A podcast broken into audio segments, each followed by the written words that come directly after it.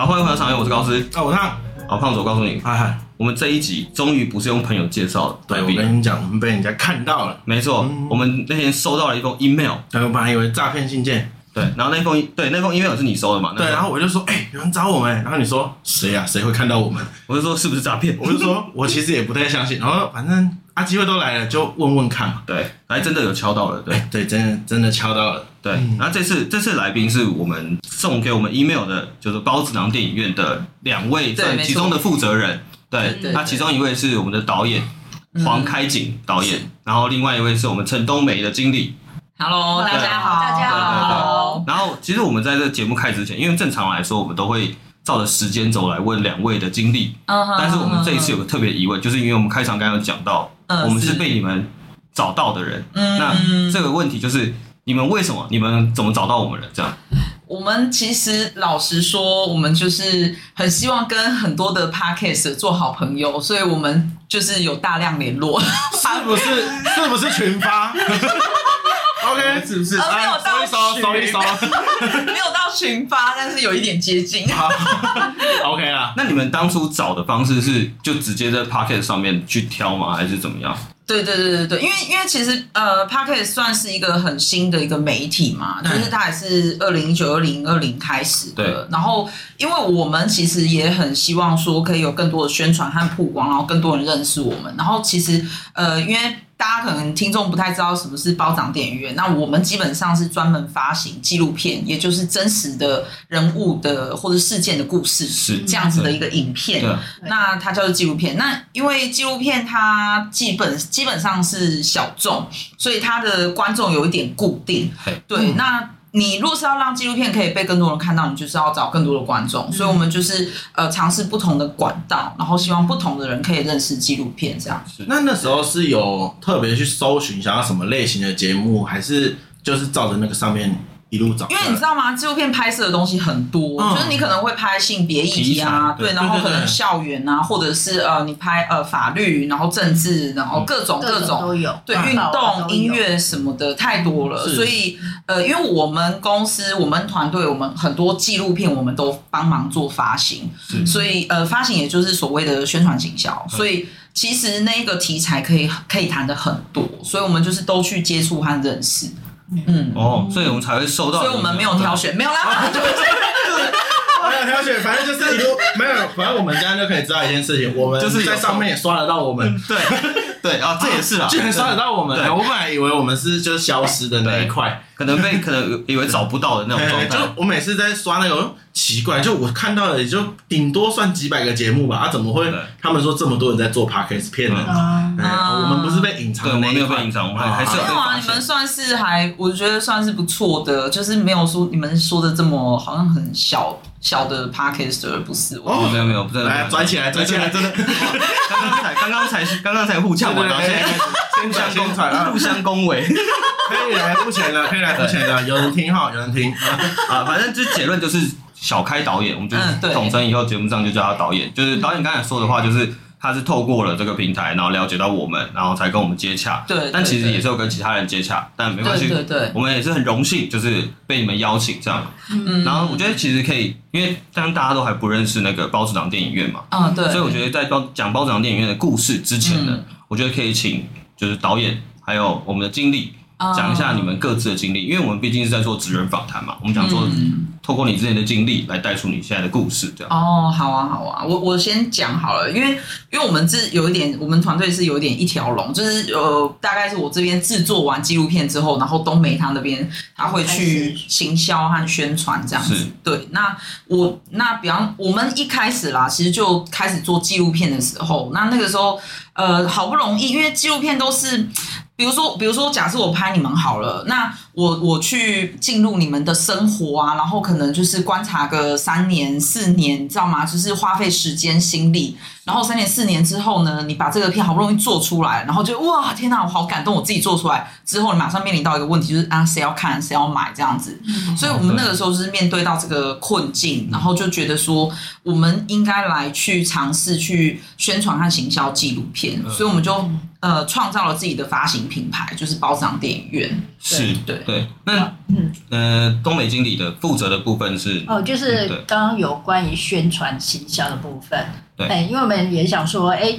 就是有讨论到说怎样去行销啊，怎样去跟人家接洽，所以我们就一通一通的跟学校联络，或是企业端，或是一些呃有办活动的地方，比如说农会呀、啊，或是说妇女妇女中心之类的，是去做这一方面的宣传。那反应上都刚开始啊，大家都会怕怕的嘛，但是我们是跟他讲，跟你们一样，以为我们是诈骗。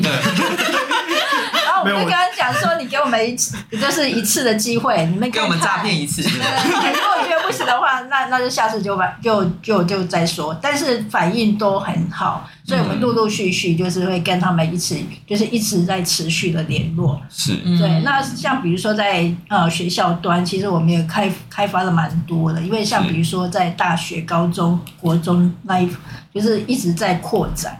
对。哎，那反应都很好。因为其实纪录片对学校来说是一个很好的教育题材，比如说他去讲出某一个环保的议题，没错，或者一个族群的心声，对啊，老师就可以少备一堂课。对，其实是真的，也可能两堂。两堂哦，可能而且还可以整个学年，对。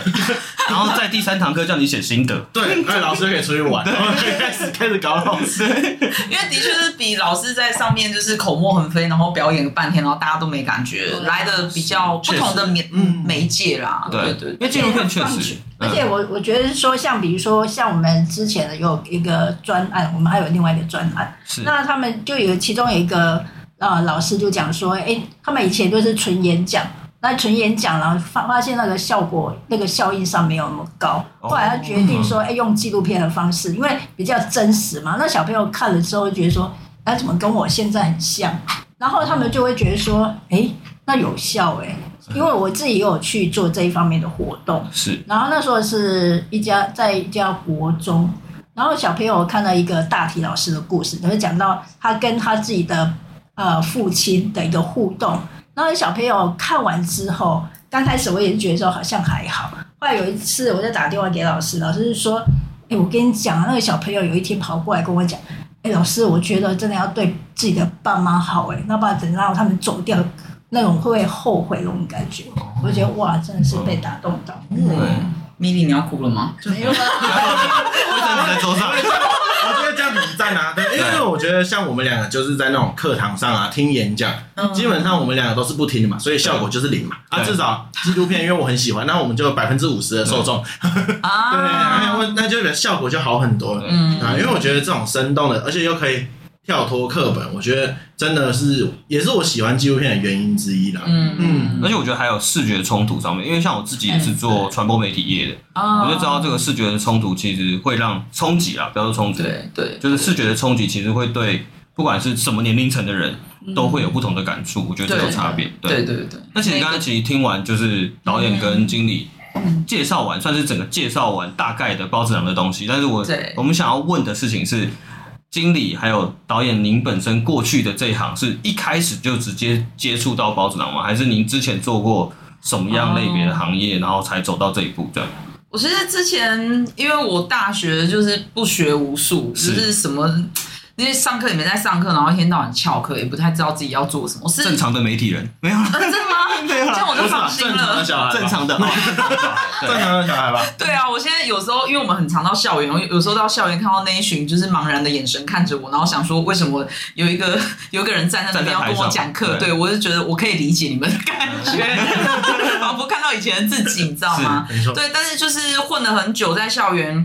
呃，我大学念了六年，就是呃一直延毕这样子，无法毕业。而且我们其实那个系算是蛮好毕业的，要被医学系在念的感觉。对，大家都哦，你怎么可以把那个传播系当医学系？我想说，我爽啊，不行，很赞很赞，喜欢学校生活。没有，我妈觉得不是很开心，但是 但是但是那个后来又去研究所，就是鬼混了两年这样。但是像求学阶段，像一共一共多少？六加二八年，嗯、对，出来之后我还是不知道做什么这样，然后也找不太到工作，所以后来第一份工作是当学徒吧，在餐厅当学徒这样。而且我念了八年，不是已经很明确就是要走这个产业了吗？也没有哎、欸，就找不太到工作这样子。对，然后反正就嗯，一直迷迷糊糊的啦，然后后来才呃，就是有一些缘分，然后就遇到我们团队啊，那个时候团队他们。就是就是一直在拍纪录片嘛，那纪录片这个它的剪接跟剧情片很不一样，因为剧情片它是有一个设计好的方向，当然你剪接还是需要去很多思考和架构一个影片，可是纪录片它等于是从那个成千上万的 那个你可能拍了好几年的素材，对里面然后去。理出一个脉络，所以剪接师其实不太容易，所以他那个时候就说：“哎、欸，不然你来做做看那个我们的剪接师，然后从学徒开始做起，这样，然后才开始一路做纪录片到现在。”嗯，经历的话是这样。哦，所以是其实前面是从剪接师开始，对对对对。所以那时候这也是不小心，就是碰到了。团队才会、嗯、哦，缘分这样，对啊，嗯、就是因为呃，我妹有认识，嗯，对，然后她说，哎、欸，她她跟那个那个团队的导演说，哎、欸，呃，我姐姐她蛮对做影片很有兴趣，然后就说就是可以介绍这样子，然后问他们 O 不 OK，他们就是因为那个时候团队也在很前期的时候啦，我在我们团队今年进入第八年了，嗯，对，所以呃还比较年轻，所以他也需要人。对，那就是有一个人来从学徒开始做起，未尝不可。这样子可以从一些简单的小案子、宣传影片开始做，这样。嗯，对，对啊，所以那个时候就做到现在。对，嗯，那经理呢？经理是怎么样？就是嗯，刚开始哦，也是，其实我那时候是不喜欢念书的，然后想，那我我们家人就跟我讲说，没关系啊，如果你不喜欢念书，找一个有技术性的。然后后来呢，我也是，主要是我受到我表姐的影响，因为我表姐本身是当护士嘛，然后就跟我讲说当护士还不错的，然后就说真的哦，好了，我去当护士好了。是可以说当就当的吗？哎，说当就当嘛，不 是行销经理吗？哎，怎么是护士？我刚才以为说受到表姐的影响，我行销不错，受表姐影响，我想当护士。哎，这故事有传承。好，这是 OK OK OK。他在铺陈，他在铺陈，等一下。行行行，从护士对，从护士开始。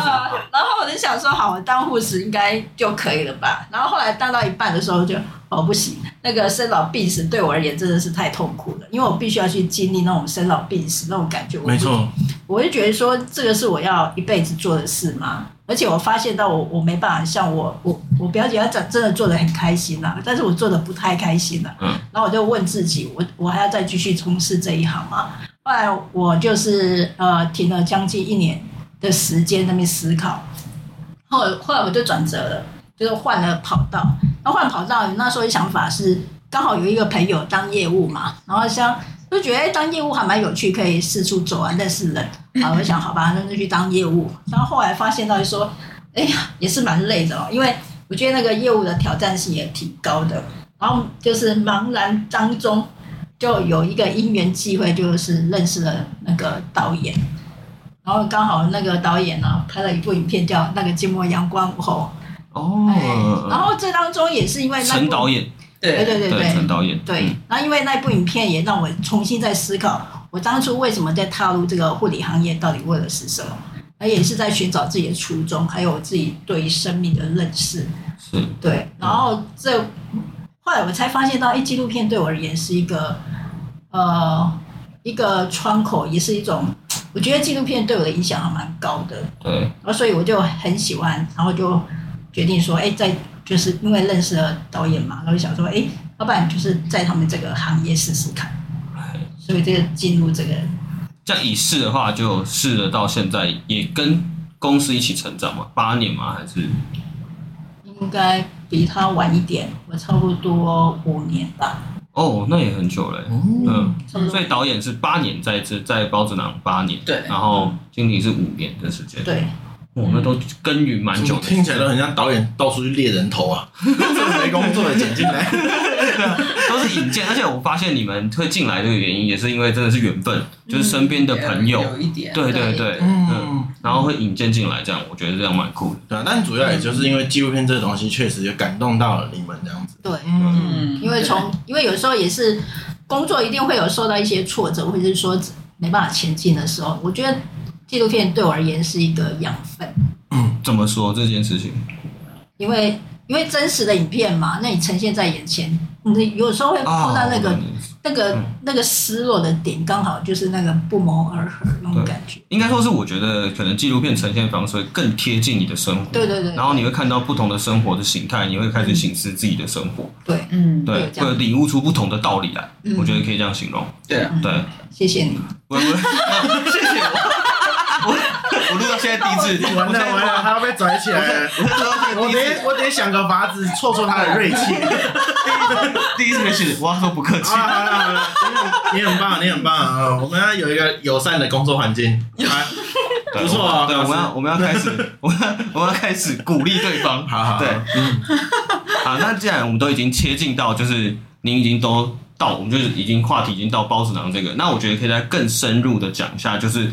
因为我知道我上网上你们的网站看过，其实你们做的事情不只是在推广纪录片，嗯，你们还有在提供场地，甚至还有提供纪录片的讲师，然后可能还有在帮人家拍，嗯，跟策划。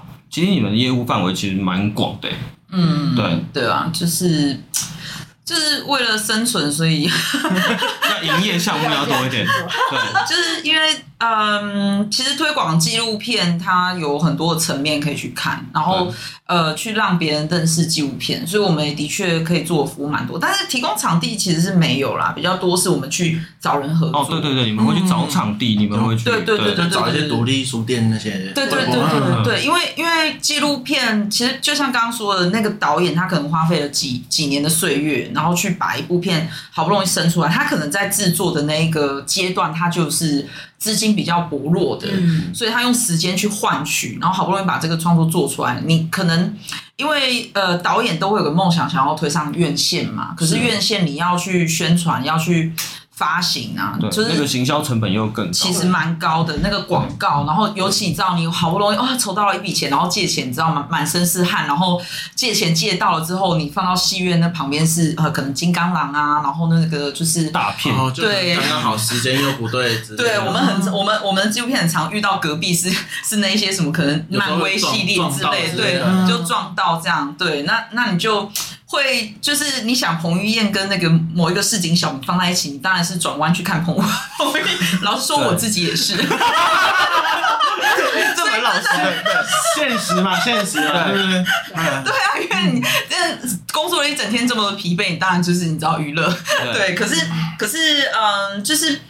我们还是希望说可以让纪录片可以被看到嘛，所以我们就是希望说可以突破一些不同的发行方式，所以我们就跟独立书店去做串联，就等于他也提供他的场地，然后他们的读者也可以接触到纪录片，那我们的观众也接触到呃认识这一些独立书店，因为其实很多真的很多独立书店，我们全台都扫过一遍，很多独立书店很可爱，但是你其实从来没有认识过他，是是真的没错，对，然后他呃有很有理念的在经营。那个独立书店，他可能是专攻建筑的，或者是他专攻某一个领域，对他，他或者是他跟社区去接，呃，去怎么讲，去耕耘，嗯，对，所以这一些都是促进彼此的产业成长，而且也让导演他可以相对来说，你不用这么大的成本，但是你的片子一样被放出去，被看到，嗯，对。那除了推广这件事情，所以像刚才听他这样讲起来，就是也会有导演过来，就是可能。毛遂自荐，对对对，就或者过来寻求协助嘛，也是会有。不过目前可能还是比较多是我们去找导演，因为导演他们都就是蛮可爱，可能沉浸在创作里面，他们会默默的在做，然后对他不太会去思考到这么多。层面的东西，对，完成之后的事情，所以你就得要去帮他思考这样子，就过去问他说：“哎，我们需不需要帮忙推广这样子？”对对对，那他们都会蛮开心的。了解，所以他就比较偏向就是一个就是记录一个平台，一个嗯，然后也会去搜寻各种，然后再帮你推到下面去。对，因为我看到你们网站上其实有蛮多导演的作品，然后你们甚至会把每个导演。都列出来啊！但是就是变成说，其实算是合作关系，并不是说我们彼此都是有一个好像我请你这样子，不是那样子，也没有到这样子，我们合作的方式。了解，对啊，反正就提供一个平台，然后让就是应该说是你们去解决掉这些导演的行销端的事情。对对对对对，一开始我们只有卖自己的片子啦，但是你马上就发现是很有局限，因为呃，比方说它产量的部分吗？还是就是呃，比如说它可能需要一次很多的片单，或者是说你说那个单位好，他要买片，他今年来问你，明年你又给他一样片单，因为你再怎么样，你大概一年你要产出个几部片是一个团队也。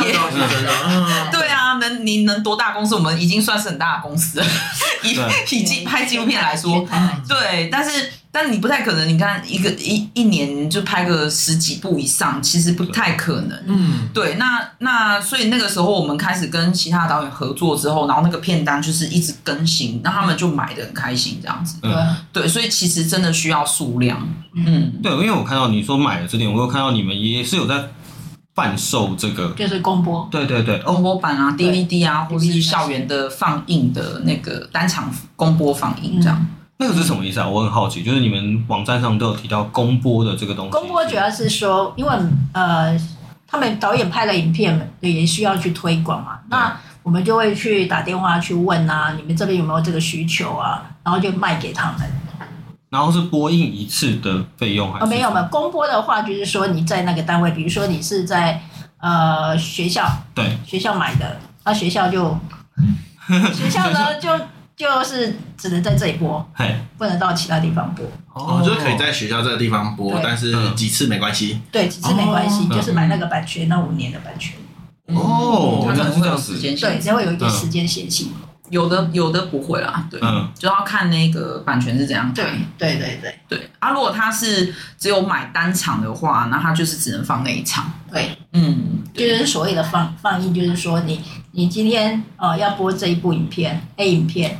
那只能今天在这个学校，或者说在这个单位播。是，嗯，那播完之后，我们会有个座谈会，我会邀请导演啊，或者讲师啊，就会跟台下的观众。就整个系列的这样。对，就是用这样的系列包装。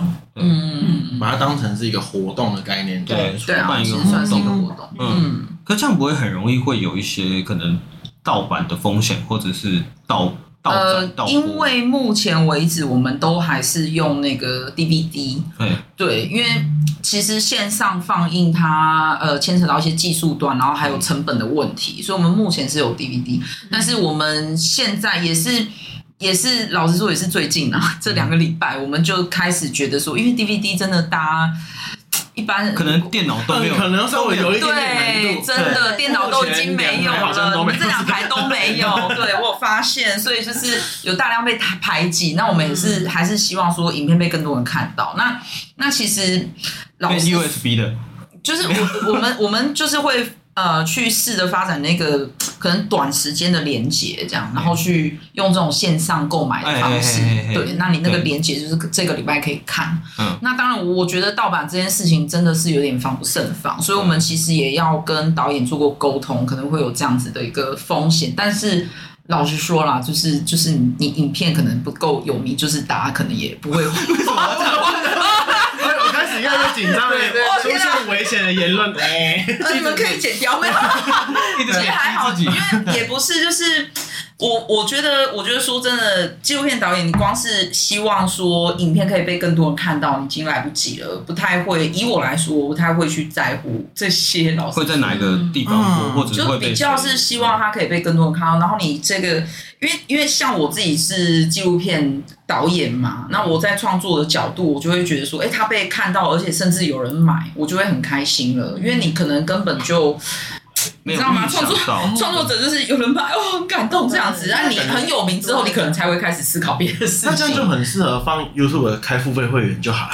就是我们前面先放个预告，然后后面就是你付费会员就可以看到完整版之类的。不过啊，那个我们好像有研究过，我请我请我们同事去研究过，但是好像不是那么适合，我有点忘记了，我得问一下他。我没有研究过各种平台啊，对，因为像串流平台就是一般自己常在用的，可能 Netflix 那个应该会比较难，但是如果 YouTube 的话，门槛应该会比较 YouTube，但是。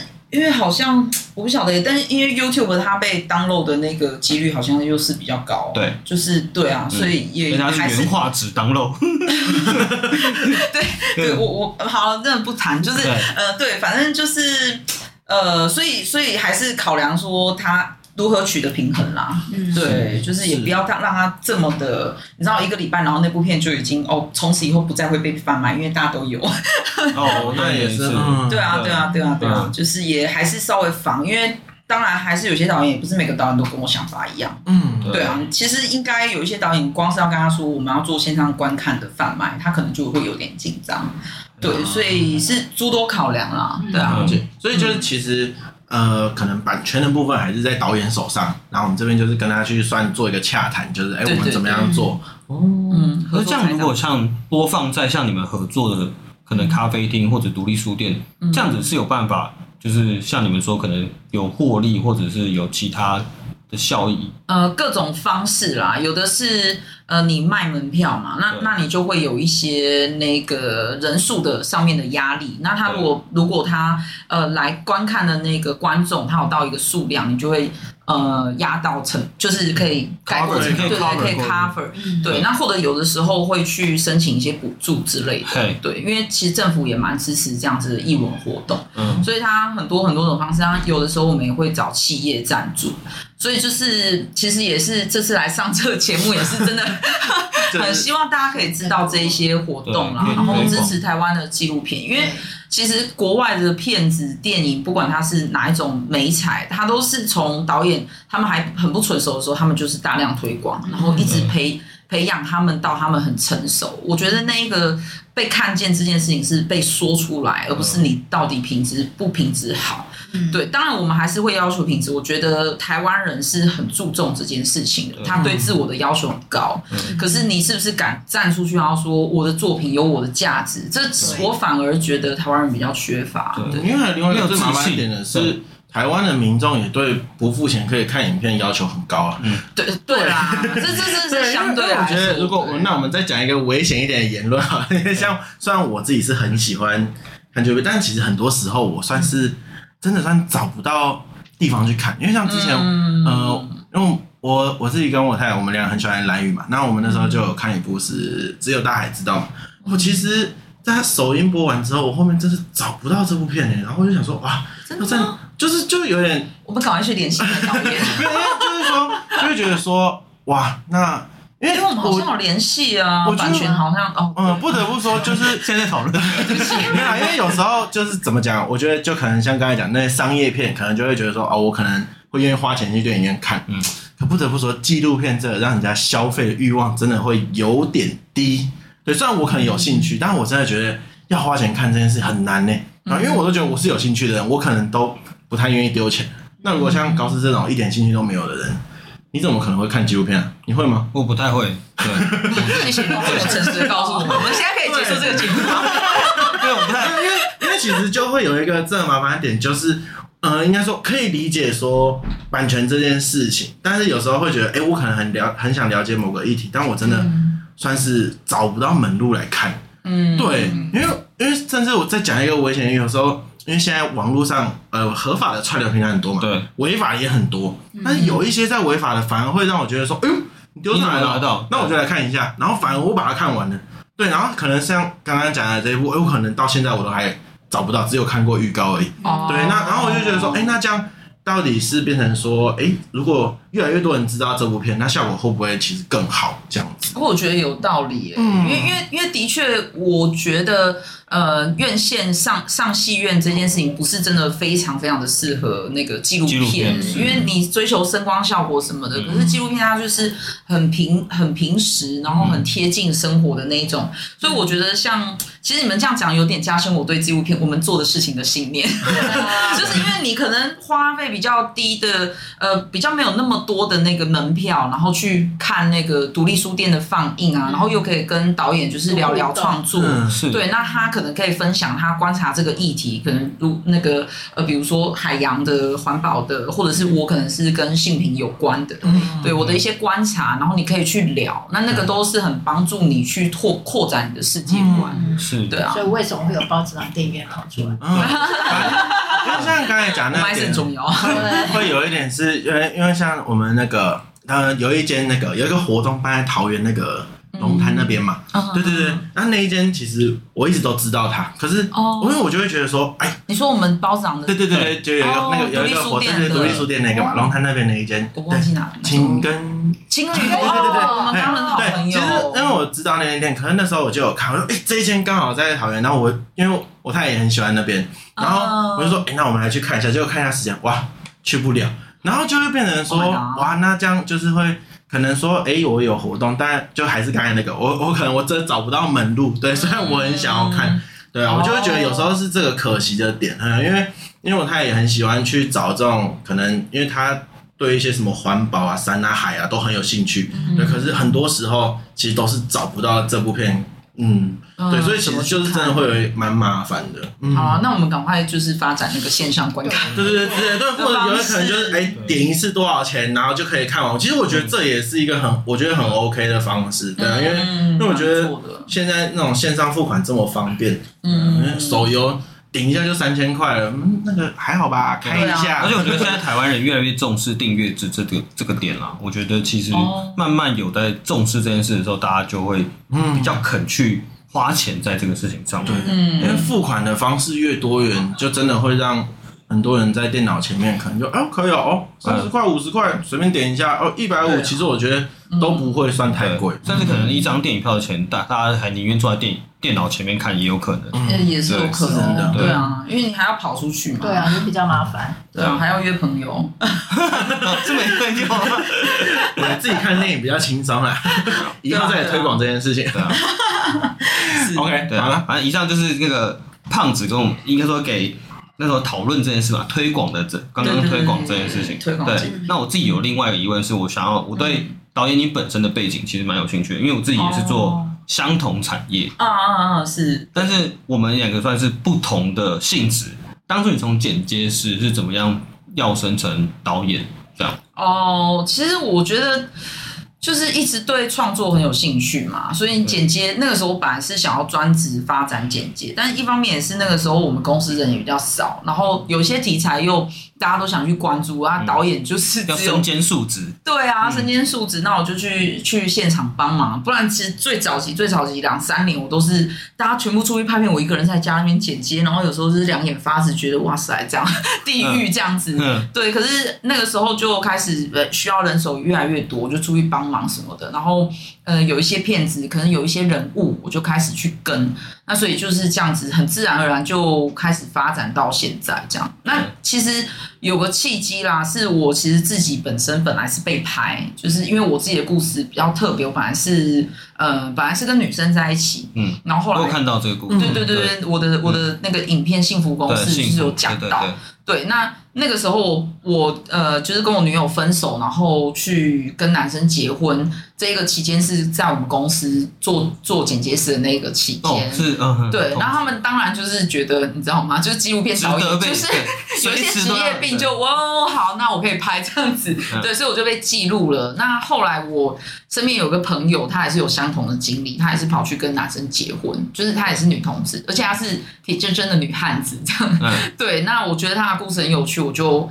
那那个时候我又刚好离婚，就是跟我那个时候呃我的前夫离婚，所以我就跑去拍呃我的朋友这样，就是想说，哎，我可以从里面去看到一些东西，所以就变成结合了我自己的故事跟他的故事，对，就是想说，哎，我可以去呃怎么讲讲一些自己的观点，或是因为纪录片它有一个东西特别的特质，就是你会从对方的故事去寻找到。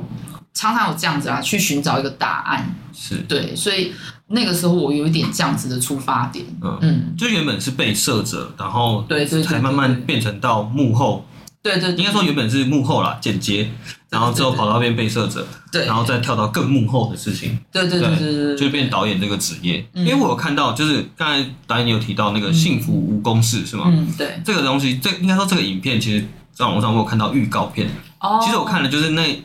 三分钟其实真的蛮感动的哦，真的吗？对对对，我觉得真的蛮感动。就是他，就像你说，他其实是最贴近的，因为你中间那个预告，其实他有记录蛮多情绪上的问题，就是你们在处理彼此双方。就当初你说你结婚，然后你的朋友也结婚，对，然后在婚姻上的状况，对对对，然后面对的种种问题，然后你都他你都把它剪进去，然后就觉得哇，这个是我没有想过的事情。哦，真的。但我在网络上也找不到哪里看完全没错，这也是一个。对啊，就是吝啬分享。刚才在说，刚才在说要推广纪录片这样子。OK 了，好了，没有了，没有了，没有。最主要是因为只有在卖 DVD，我们也是有点尴尬，所以我们尽快发展。因为因为那时候其实也是找蛮久，我说哎，这部好玩啊，来看一下。然后找找找找找，哇，都没有，然后都只有预告。对啊，好，没有啦，因为那时候就是觉得说，因为。就其实前面也都做蛮多功课啦，对，所以其实那时候基本上都会想要看，然后发现找到好多就哇，有兴趣的。然后还有一个那个最近那个嘛，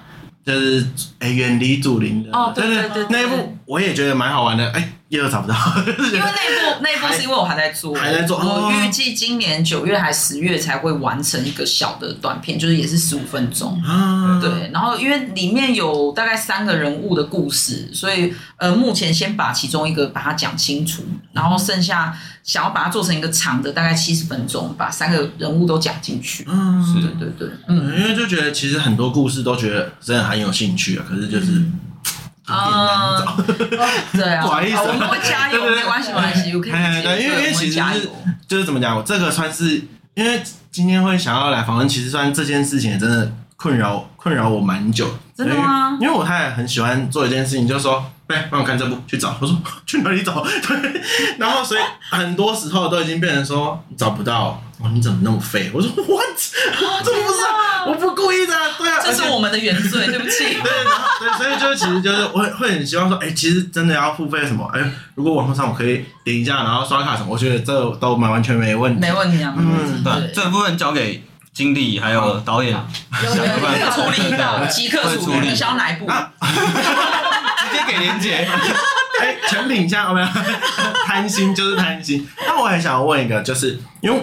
像高斯这边，因为他本身是剪辑师嘛，那、嗯、因为我本身就是一个业务，其实我对行销工作这件事情是非常有兴趣的，因为、嗯、因为身为一个业务嘛，我知道去推广这个产品或者什么，我我大概知道要怎么做。可是因为就我的想法，会觉得说，哎、啊，行销不就做做广告、写写文案？其实我想要可能想请两位明确告诉我们一下说，说行销到底在，可能说应该说接下行销这个职位，他的职责到底是什么？啊，嗯，哇，这个这个不知道我们够不够专业呢？但是我们可以分享我们的经验，对啊，我只能分享，没问题，没问题，对啊，因为因为我会想要，也是有点想要走进去这一块，可是又会觉得说，哎，我可能我我你业务本身就是在做，对我自己要卖的产品，我好像 OK，可是我不晓得我这些东西如果真的拿到职业上用，哎，我到这个位置，我到底有没有资格可以做这件事情？所以我其实蛮好奇说。哦，你说 如果跟东梅一样做那个形象，对对，就是这个职位的很明确职责到底在做些什么事情啊？嗯，其实我只能说，我们都是一通一通打电话，然后去跟他联系，然后对他对对这个产品有没有兴趣啊？是用这样的方式，他坦白讲没有想到那么多。哦，就也其实就像推广产品的那种概念哦。其实是因为我们本身的理念就是跟呃观众做朋友，经营朋友，所以也是用这样子的方式去接触我们的买算买家嘛，对，就是他学校不管是学校老师啊，还是企业，然后或者是什么单位，我们就是跟他去呃交朋友，然后他会慢慢慢慢喜欢我们的东西，那他可能会一直固定合作。对，像我们。跟很多的学校在联系的这当中，大家都觉得说你的影片真的很好，而且非常有教育意义，所以我们都会这样子持续的合作，嗯、所以都有一些铁粉。哦，了解，哈，其实就是，嗯，就是推广，对，推广，对啊，其实也还是推广，就是我我们是觉得，我们真的是比较。一步一脚印的那一种，是是对，因为因为反而，但是我们也是有我们的弱点，就反而我们可能对媒体行销这一块，就是老实说真的比较弱。但是我们电话行销就是比较强，是真的，因为很多还有 email 的，因为没有收到 email，还有 email 有，就被 email 砸到了。Sorry，我我我觉得超赞，email 也不错，email 也不错，文案不错，文案不错。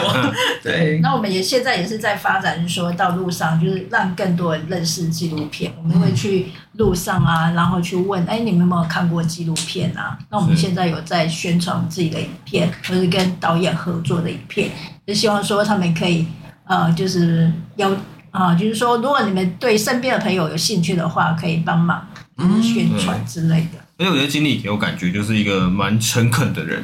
嗯，就是如果跟你接洽的话，我会觉得好来都来就来试。我可能给不了什么，但我努力。对，反而会是我们的问题。对，还是 email 其实是你发的。没有没有，他现在不在。我们同事现在不在。对，好，刚才其实聊完就是经理的故，经理的行销故事。其实我这边还有特别一个问题是，想要特别对导演这边提问的是，因为刚才你已经讲完，你从你的经历就是从剪接师。到被摄者，然后再做到导演。然后其实我相信每个剪接师啊，包括我在内，嗯，都有个导演梦。对我自己啦，我自己会有个导演梦。那他其实细项就是像你已经成为了这个职位，嗯，细项在该要做些什么事情，跟需要做什么准备？你觉得？导演吗？对，我觉得真的最重要的是。其实以纪录片来说，它还有别的面向。但是如果纯就导演这件事情来说，就是你到底要讲什么，得要真的想得很清楚。因为 其实我一开始做导演的时候，不是很清楚。导演的工作是什么？没错，对啊，可能还是在思考我的画面啊，然后我进，因为习惯剪接嘛，所以你在拍的时候，顺的，对，对，这样是不是可以拍？然后是是不是可以剪？呃，都在思考这些东西。但是我后来发现，哎，我没有一个很明确的方向，说我这部片要讲什么的时候，我摄影师他就不知道他要去哪里，他可能就乱拍，就拍花草啊，就是。哎，摄影师你去哪里？哎，这可能摄影师的状况。没有没有没有，真的，我觉得真的不是，因为其实你让他很清楚知道的话，他会跟你配合的很好。那包括剪辑师也是，就是你告诉他说，因为其实每个剪辑师有他的观点，他也可以去讲出他想要讲的东西。可是如果没有配合上导演，他真的很明确想要说的东西的话，很难去碰撞出一个很好的火花。关于这部片要怎么呈现，是，所以我觉得最重要还是那个方向的。这一个问题，然后我觉得这个方向又非常取决于这个导演他在。我觉得是很深层的东西啊，内涵的东西，就是你怎么看待人生，然后你呃知识的充实啊，还有你人生经验和智慧的累积，那会很很影响你对一部片的看法。其实我们叫做观点啦，就是你怎么看待一件事情。嗯，对，所以呃，导演的很多这样子的功课是在这边，所以我也是，其实也是比较这两年才更意识到这件事情，然后也会去做比较多的功课。去内化自己的一些东西，不然我因为因为其实你比如说拍足球好了，那大家拍足球可能很多，然后运动题材也很多，但是你人家为什么要看你的东西？那你到底你独特的思考在哪里？那个就是会很重要。他可能会 take 到帅哥。就是对，对，可能这个导演会特别剪太多帅哥在里面，他可能也是他的风格。对，但是那是他观点，对，对，对，对啊，那那你也是可以，可是导，可是可能观众进去之后，他看到帅哥之后，他因为观众，我觉得潜意识都还是会追求一个他想要某一种解答，对，即使是娱乐，他也会想要去寻找那个东西。所以，如果你没有给他那些东西去满足那个心灵上的需求的时候，他其实很潜意识，他就会觉得他不是够好看。对，所以就是会有爽片和那个的分别嘛。对，对，那有一些爽片，它就是可还可以同时满足你这些事情。嗯，对啊，所以就我觉得这方面的功课蛮重要的。对，对。因为像你刚刚有提到说，就是你对导演的了解跟你现在经历的这些事情，可是你还有特别刚才有拉出来讲，是纪录片的导演又有一点不一样。哦，对，因为纪录片导演。它毕竟取材于真实，没错。对，那那个东西多真实？你有的时候你拍一个新闻事件好了，那那个呃那个受害者表面上新闻报道是这个是受害者，这个是加害者，那他有没有更多的东西是被你诉说？嗯、对，那那比方说那个嗯。哇，我们与恶的距离，它可能就是呈现很多的那个面相嘛。嗯、可是那是因为它是剧情片，他知道这个故事，他把它设计出来，然后拍出来桥段是对。对，可是如果它变成了纪录片，那就是比如说那个妈妈，她愿不愿意给你拍，嗯、这个就是一个很大的问题。那他给你拍了之后，他可能希望。用你的镜头去呈现某一个面相，这会是另外一层面的问题。哦，所以你怎么跟他建立信任关系，然后让他知道说，哎，你他的故事、他的生命、他的人生是可以被你放心的记录，这是一个纪录片导演非常需要去做的功课，而且要有敏锐度吧，就像刚才导演提到的，对对，对，的确是你要能够知道说他的故事在哪边，然后他还可以怎么问他，怎么理解他，对，那个都是蛮重要的。因为之前听过一个纪录片导演，他讲的时候讲说他在跟受访者在聊天的时候，嗯，他是突然说，哎，叫摄影师说，哎，现在可以拍了，嗯，赶快拿起来的那种感觉，哦、就随时会抓到说，哦，现在这个时间点是刚好，他可能要讲出他内心的东西，那前面可能都在铺陈。嗯，我觉得纪录片导演他进入一个现场，那个融入的那个程度要非常非常高，因为很多时候。你你当然有的时候，我觉得我现在还没有那么厉害。我觉得就有一些导演，他可能在先前他已经完全的思考好这个被摄者他会怎么动，然后他会怎么样去走，但是还是会有惊喜的意外，这样、嗯、永远都会有。嗯、那你所以你去融入当下，然后去拍摄到你要拍摄到的东西，那个蛮重要。因为像我有一场就是，嗯、呃。我我不知道会不会讲出来会这样，嗯、我讲一个比较不伤害的，好了。好，对，就是那一场，我觉得也是很有趣，因为其实我。不善于就是非常的精确的一个计划和计算，嗯，对我可能到现场我就是跟着人走这样子。那那一场他很有趣，就是那个妈妈她在跟她的儿子，她在讲说她的大儿子去考试了，然后他就刚好就在现场问他小儿子说：“你觉得成绩这件事情是怎么样？”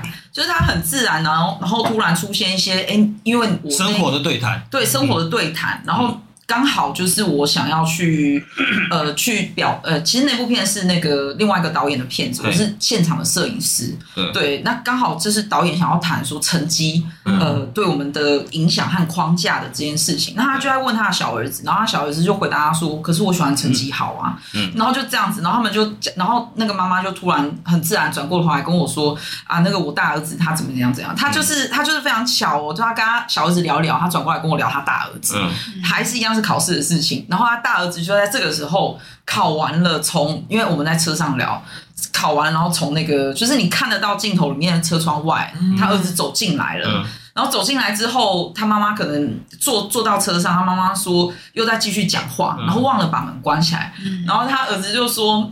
哎，那个怎么不要关门？怎关关关门好不好？那个蚊子一直飞进来，然后这这个时候蚊子还真的飞飞过我的镜头，你知道吗？就是 一切都很巧，一切都非常的巧合。但是你真的很进入那个状况的时候，你会真的把很多时机都把它捕捉到。所以说我在现场其实。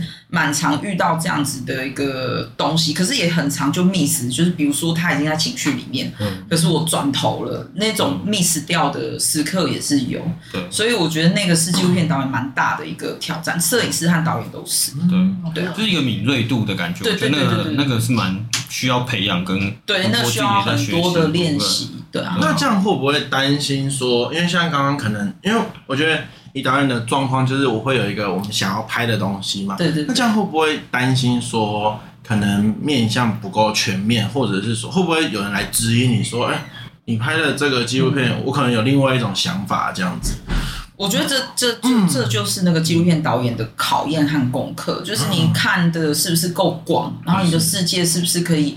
因为事实是有的时候是被很多人去构筑起来的。那如果缺了一个人，他就是。比较没那么全面，他就是一个球状的啦。老实说，对，对，所以可是纪录片导演也为什么要观点？因为你不可能顾到所有，嗯，你大概可以让这个人去谈，然后那个人去谈，然后构筑成一个那个纪录片的世界。可是真的很难全面，所以他的确是呃，会需要你去思考到正，至少是正反，是不是都可以去考虑到，然后是不是有另外一种声音？对啊，这的确是。很重要。确实有时候会看一下，就说，嗯，这个人凭什么出来讲？就是 确实，对对，没有，哎，我完全不讲哪一部片哈。对，有时候确实，哎，为什么是找这个？哎，怎么没有找另外一方的过来呛他之类？对啊，对，有时候会有这种感觉。因为有时候的确会。呃，我自己在拍也会很太进入那一个人的世界里面，嗯、我可能会忽略了某一方的声音，所以你得要适时跳出来，然后去知道说他可能有不同的想法和观点。这的确是我觉得，我觉得每个导演都要去比较思考啦，对啊，比较去思考，而且要保持客观，其实真的不容易。对啊，对啊，对啊，对啊，嗯，因为我自己也有在从事摄影，我也知道说很容易掉进就是受访者就是被摄者的对，就是话语里面，对对对，然后你就会发现，就是就像导演说，可能会 miss 掉一些原本应该可能要注意的细节。对啊，对啊，对啊，所以有导演旁边有个摄影师，或者是你有剪接师，都是很好，因为他会多一个人有个一个观点。对对对，他帮你看到那一个角不同的角度。嗯，那导演本身在就是拍摄这就纪录片过程中，嗯，就是我知道你自己发行的只有一部嘛，就是目前看到的只有《幸福无公式》。但是其实你蛮多都有参与在其中，你有没有发现，就是可能会有那个冲突，是你可能没办法一发不可收拾。比如说，就突然，就像你说，可能被摄者会突然说，要拍啊，这干嘛拍？然后。这很丑陋，这个很太真实、太血淋淋的这种状态。哦，有啊，蛮多的。就是前期他不够信任你的时候，他就会嗯不想给你拍，然后说哎这边不要这样子，这里这里是我私领域这样。嗯，其实蛮多的。那你就是嗯，我我比较简单的做法就是多跟他相处，然后多让他放松这样子。嗯，因为因为他习惯你之后，他就会觉得他不会，因为人很难一天二十四小时盯在那边。对啊，那他跟你够熟，他也会知道说啊，你是可以信任。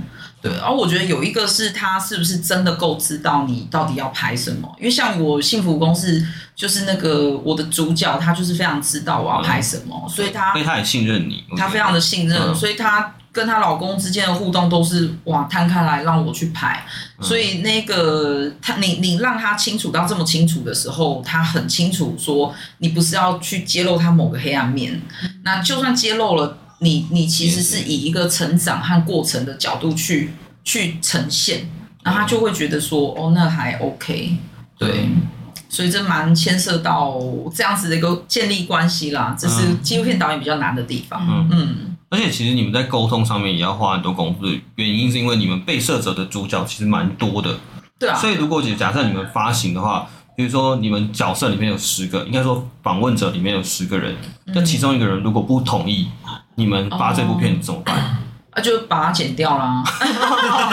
没有，其实不太会在发行端遇到这件事情。哦，对啊，因为通常通常你在那个把它制作，除非真的这个，可是万一应该没有这种导演，就是你 你明明就没有取得人家同意，然后把啊对对，应该都是会全部确认好之后才会这样。可是万一这个人是跟就是另一个被摄者也有关联，少了一个脉络的那种，就不太能砍掉，不是吗？呃，你的意思是说他们两个同时被记录，但是有一个人不答应吗？对，我想要讲的明确一点，就是像您那时候在拍那个《幸福公司》的时候，你的朋友，嗯嗯，跟她的老公，对，万一假设是她老公那边说，我觉得这个不要吧，就是这个这个不好吧，这样。哦，怎么办？就是。嗯，真的真的会很难啦，就是因为你会很明确知道说你的纪录片会少一个观点，那那个故事，如果说你在创作初期遇到这件事情，你自然会对这个故事要怎么讲，你会有很多别的想法，然后看怎么样。拍会编对，或者是说你会更明确就说，呃，因为有一种立场。有一种立场就是我就是只说这一个人的故事，嗯、那很多东西是没有办法围绕着。如果如果你很明确的表达这样子的立场，其实观众他知道，他就不会去计较你，他比较。比较怕是说你也不是很明确去知道，但是你以你看起来是呈现某个事实，可是当那如果是这样子的前提，观众来看，他说嗯，可是这里面五个人，这个人去哪里了？那他就会他当然会很有意见，嗯，对，所以是你怎么样去讲这部片？对啊，因为我觉得这个问题也可以回答到刚才胖子提问的那个问题，就是可能会少了某部分的观点，也有可能是因为在沟通上面。对，非常有可能，可能那一趴的人不愿意出来讲之类的。那我现在片子就有遇到这个问题啊，就是可能我想要拍呃某一个人，那可是他的被拍摄的意愿比较低，我就会觉得。